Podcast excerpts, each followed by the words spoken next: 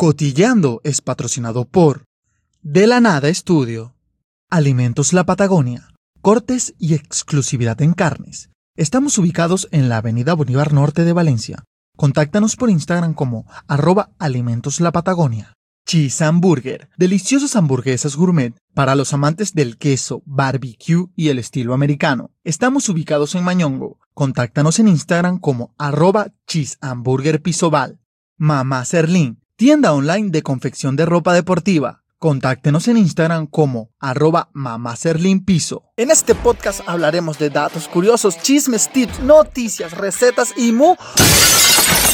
Pero qué datos ni qué noticias, nada. ¿Qué vas a saber tú de eso, pedazo de imbécil? Pero ¿quién te dijo que yo soy el que sabe, mano? Eso yo lo saco de internet. Cotillando. ¡Ay, Puchi! ¿Cómo están mis amores? Bienvenidos a un nuevo episodio de Cotillando. Por acá les habla como siempre Héctor Serlín, mejor conocido como Puchi. Ey, recuerden seguirnos, suscribirse, darle el botoncito, pegarle a la campanita, porque estamos saliendo por Spotify, Apple Podcasts, Google Podcasts y YouTube solo en formato de audio. Espero que estén muy bien, que estén increíblemente bien, que les hayan pasado cosas espectaculares como que su crush ya les haya parado, les haya prestado atención o que quizás les haya llegado el gas. Cualquiera de las dos cosas emite felicidad. Hoy les voy a hablar sobre un hilo de Twitter que vi que me pareció increíble porque yo soy muy fan de Disney y de Pixar. El trabajo de estas dos empresas me parece que es genial. Me gusta muchísimo todo lo que hacen. Cuando leí esto dije, ok, esto es otro nivel de locura porque es una teoría increíble. Entonces, sin más preámbulo, mis amores, empecemos nuestro cotilleo. Esto se llama la teoría Pixar. Para los que no tienen idea de qué es esto, esta teoría se basa en una investigación que hizo el escritor y crítico de cine John Negroni, donde él afirma que todas las películas de Pixar son parte de una gran película ambientada en diferentes épocas. Ya va. ¿Qué? Este hombre dice que todo está conectado, que este, todo es parte de la misma, de la misma trama, o sea, es como el mismo universo, como por, por poner un ejemplo sobre el universo Marvel, ¿ok? Es como el universo Marvel. Si no entiendes a qué me refiero con el universo Marvel, muérete. No tienes derecho a seguir gastando oxígeno en esta vida. Él habla, o sea, volviendo a la teoría, él dice que no es algo de que los personajes salgan o elementos salgan eh, de una película en otra, que sabemos que Pixar siempre hace eso, sino que explica extensamente y en orden cronológico una teoría detallada. ¿Cómo? Todo empieza en la película The Good Dinosaur, o en español Un Gran Dinosaurio. Explica que ahí vemos los primeros signos de inteligencia en los animales. Obviamente él está hablando como animales de dinosaurios. Obvio. Esto es muy importante porque según él, en el futuro habrá una guerra entre humanos, animales y máquinas. ¿Eh? Es algo así como que si Terminator hubiera aparecido en Animal Planet y empieza a acabar con todos los animales. Entonces, volviendo a la teoría, millones de años después, se llega a la Edad Media, a un reino escocés. Para que entiendan esta referencia, hablamos de la película Valiente. Esa es la película donde hay una pelirroja arrebatada. Mérida, esta pelirroja arrebatada, descubre que ella puede usar magia para acomodar sus problemas, puede tomar ese atajo. Entre estos atajos, ella convierte a su madre en un oso. Esto se lo facilita una bruja que vemos en la peli, o sea, una, una señora, una ancianita. En esta película podemos ver que los animales y los objetos toman actitudes de humanos. ¿En serio? En la tienda de esta bruja pasan muchísimas cosas curiosas. Se nota que ella desaparece y aparece a voluntad a través de puertas mágicas. Ella abre y cierra y cambia todo en la puerta. Ella es como una testigo de Jehová con superpoderes. Es como el sueño de todo testigo de Jehová. Valiente es el origen de todo el universo Pixar porque pasan dos cosas muy importantes. La primera es que los animales empiezan a comportarse como humanos. ¿What? Esto lo podemos ver con la mamá de Mérida que está transformada en oso, que tiene momentos así de toda señora glamurosa, así con su corona toda preciosa, que pica las vallitas con, con tenedor y de repente se pone los ojos negros y se vuelve un oso que quiere matar gente. Y también hablan de un príncipe que se transformó en oso y tuvo descendencia. Se observan que los objetos empiezan a, a mostrar actitudes humanas gracias a la bruja. Esto se ve en la tienda cuando los objetos te barren solos o amenazan a Mérida porque no me acuerdo por qué, pero como la que la amenaza. Ahora vamos al futuro en esta línea de tiempo y nos vamos al año de 1960. ¡Wow! Donde los humanos evolucionan y se vuelven la especie totalmente dominante. En gran parte porque algunos tienen superpoderes y no alguien pueda contra la raza humana. Obviamente esto se ve en la peli de Los Increíbles. Body, el villano o síndrome, él está muy celoso porque no tiene superpoderes. Ah y dedica su vida completa a crear máquinas, a crear tecnología, a ir avanzando hasta crear de unas máquinas que puedan destruir a los superhéroes. Vemos en cierto punto en esta película que la máquina toma conciencia propia y empieza a buscar eliminar a todos los seres humanos, no solo a los superhéroes, porque para las máquinas el ser humano es el enemigo. Aquí se demuestra que existe una inteligencia artificial capaz de engañar a los humanos. Vamos más adelante en nuestra línea de tiempo. Acá este señor explica que detrás de esta inteligencia artificial hay una compañía que se llama Boy and Large, que empieza a crear productos que tienen conciencia propia y que incluso pueden llegar a rebelarse con los humanos. Imagínense dónde se ve esta revelación y estos con conciencia propia que engañan a los humanos. Pues en Toy Story. ¿En serio? También se observa cuando abren a voz que la marca de las baterías o de la compañía que fabricó este juguete es Boy and Large. Hago tanto hincapié en esto porque dice que esta compañía es muy importante. Aparecen varias pelis en la misma línea de tiempo y mucho más adelante. Comenta este señor que en esta peli las relaciones humano, máquina y animal empiezan a romperse. Ah. Los juguetes se rebelan contra un humano. Ya va. ¿Qué? Es cuando los juguetitos se rebelan contra Sid y lo atacan. Sid es este vecino de Andy que destrozaba todos los juguetes y, los rompía. También comenta que en esta escena los animales empiezan a ver que los humanos tienen miedo. Los, los animales como que, mira, este tipo, oh, mira cómo se asusta, oh, le tiene miedo a una Barbie, oh. Los animales empiezan a ver eso. Él abre un paréntesis para explicar la inteligencia de los animales y dice que buscando a Nemo se puede ver que los animales son demasiado inteligentes y los humanos no se lo imaginan. Vamos a ir un poco más adelante en nuestra línea de tiempo, donde los animales ya empiezan a rebelarse, y empiezan a hacer cosas de humanos. Esto es en donde? En Ratatouille. El personaje principal de Ratatouille es una rata, que es Remy, y hace amistad con Linguini, que es un humano que tiene muchos conflictos con el chef Skinner, que es el jefe, el chiquitico en esta película es donde los humanos empiezan a ver que los animales pueden entenderlos, hacen las mismas tareas y han formado sociedades. En pocas palabras, los animales son muy inteligentes. Al final de esta peli se ve como las ratas se unen completamente para atender este restaurante y capturar Skinner. Raro que unas ratas te preparen el almuerzo. Siempre me pareció un poco desagradable eso de la peli.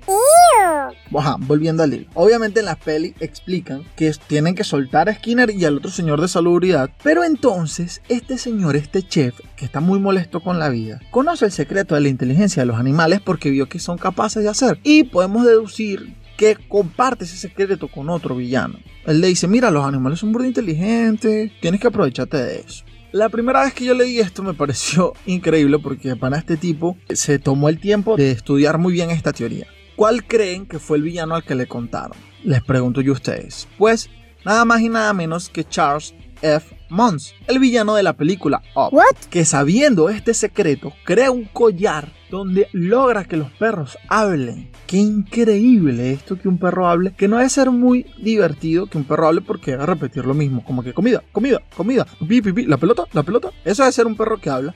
Pero muy cool, ¿no? Al final de esta peli, todos los perros quedan libres con sus collares traductores. Ellos quedan ahí sueltos por la vida. Él comenta, con ejemplo y todo, que esto pasa en el mismo tiempo que Toy Story. Porque se ve que Andy tiene en su corcho cartas de Carl y Ellie, así como que saludándolos y todo eso. Así que pueden ser familiares o muy amigos. Él se vuelve a, la, a Toy Story y él dice que en Toy Story se aumenta el rencor entre la saga completa de los juguetes contra los humanos. En la primera, Sid maltrata a los juguetes y ellos se rebelan, como lo expliqué antes. En la segunda, Jesse siente un profundo rencor y tristeza porque su ama, su ex dueña, la abandonó. Y en la última, se ve el odio del Otso por la humanidad, que el Otso es como un Hitler rosado que huele a fresa. Entonces, ¿qué pasa? Detrás de todo esto, que ya no es solo una empresa, sino es una mega compañía, está Boy and Large. Hace máquinas con inteligencia artificial y estas máquinas ya en un punto se rebelan contra los humanos.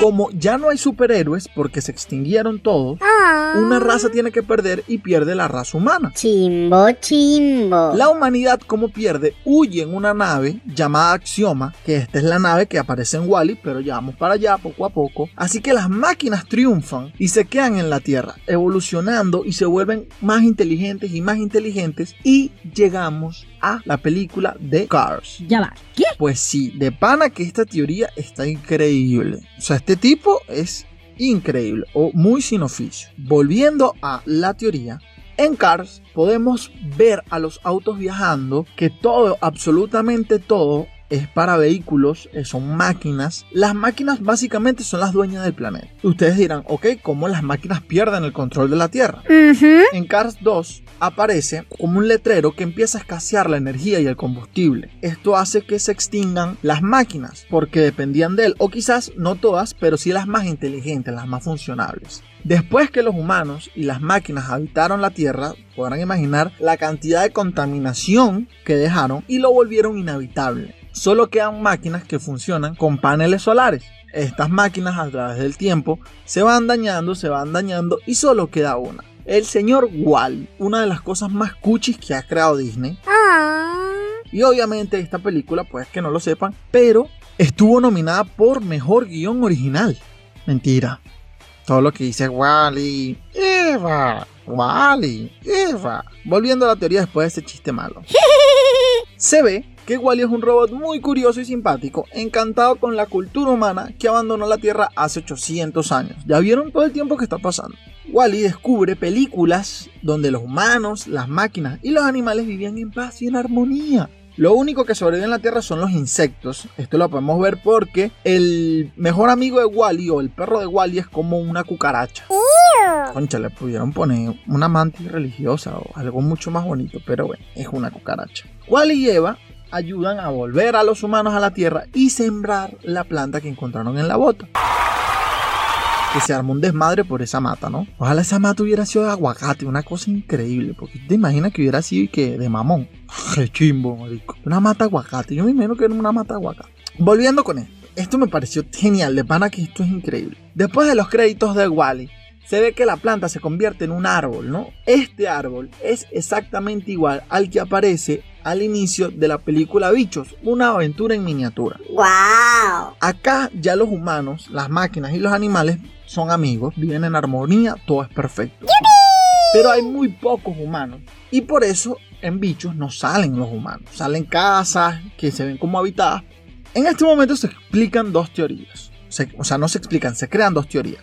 La primera teoría es que la Tierra, que estaba tan llena de radiación, hace que todo esto empiece a mutar, tanto los humanos como los animales. La segunda es un poco, o sea, tiene un poco de sofilia y está un poco rara, ¿Eh? pero dice que los humanos y los animales se empiezan a cruzar entre sí para no extinguirse. ¿Cómo? Me pareció raro, pero si pasa en varinas, puede pasar en todos lados, así que leamos el beneficio de la duda. En fin, cualquiera de estas dos teorías nos lleva a Monster Inc. Aquí observamos completamente que todos los monstruos tienen rasgos de animales pero comportamiento de humanos. Ellos, como tienen conciencia de todo lo que pasó antes, aprenden de los errores y empiezan a crear energía utilizando fuentes que no contaminan absolutamente nada, la cual la obtienen viajando a través de puertas ustedes dirán si me están prestando atención y están atrapados a esto. Pero si ya los humanos no existen porque mutaron, pues resulta que esas puertas no van a un sitio, no, sino que viajan al pasado cuando los humanos dominaban la Tierra. Entonces, así ellos crearon una especie de fuente infinita de energía. Aquí vamos con un dedito muy curioso. Todos nos recordamos de Boo, la niña Cuchi, que entra y Randall se la quiere llevar para quitarle los gritos y todo eso. Recordamos la última escena, que es cuando Mike hace esta puerta y Solly se reencuentra a Boo, pero él no puede, o sea, él sabe que él no puede volver y no puede quedarse allí con Boo porque puede afectar el presente y cambiar el futuro. Esa escena donde él dice Boo y ella dice gatito fue la despedida. Ah. Yo aquí quiero abrir un paréntesis personal, porque para mí, yo vi esto cuando tenía 8 años, y ese final abierto me traumó la vida. Ah, mira, a mí no me importa si colapsan tres universos, dos galaxias, no me interesa. Pero yo necesito que Disney saque una película de Boo y de Sully después de ese encuentro, porque me estoy volviendo loco. Es algo muy frustrante. Ok, ya, ya, ya drené. Aquí es donde de pana yo dije, no puede ser, mi cabeza reventó. Después de este encuentro, Boo crece obsesionada con encontrar a su amigo, saber qué fue de él, a dónde fue. Con el tiempo, ella empieza a notar que las puertas son la clave para todas las respuestas. Y ella busca y busca y busca y logra convertirse en una bruja. ¿Cómo? Logra viajar en el tiempo. Así que Boo resulta ser la bruja de Valiente. Ya va. Por eso, aparece y desaparece durante la película cuando atraviesa las puertas. En la tienda no pueden haber objetos si ella no hubiera viajado en el tiempo. ¿Por qué? Porque se ve en la tienda detallada de madera que hay un carrito, un carro tallado en la madera y estamos hablando de que es la media, los carros no existían. Y lo más importante que muestra la teoría es la imagen de Soli tallada completamente en madera en su tienda. Así que Boo lo que hace es dedicar su vida completa a buscar a su amigo y viaja a través del tiempo para intentar encontrarlo de nuevo. En conclusión, podemos decir que el amor y la amistad que tenían Soli y Boo es lo que une todo este universo Pixar increíble que se ha creado. Ah. Me parece increíble esto, de verdad. Y más que sea que la, o sea, el amor y el cariño de amistad de dos personas mantengan unido un universo y tú estás esperando todavía que te responda ese WhatsApp. Date cuenta, chamita, no te quiere. No te quiere. Este es el vivo ejemplo. Entonces, mis amores, eso es todo por hoy. De verdad, espero que hayan disfrutado este episodio. A mí me, me pareció increíble y de verdad quería compartírselos. Recuerden seguirnos. Estamos en Apple Podcasts, Google Podcasts, Spotify, Anchor y en YouTube solo como formato de audio. Un beso, mis amores. Esto es todo por hoy. Puchi fuera.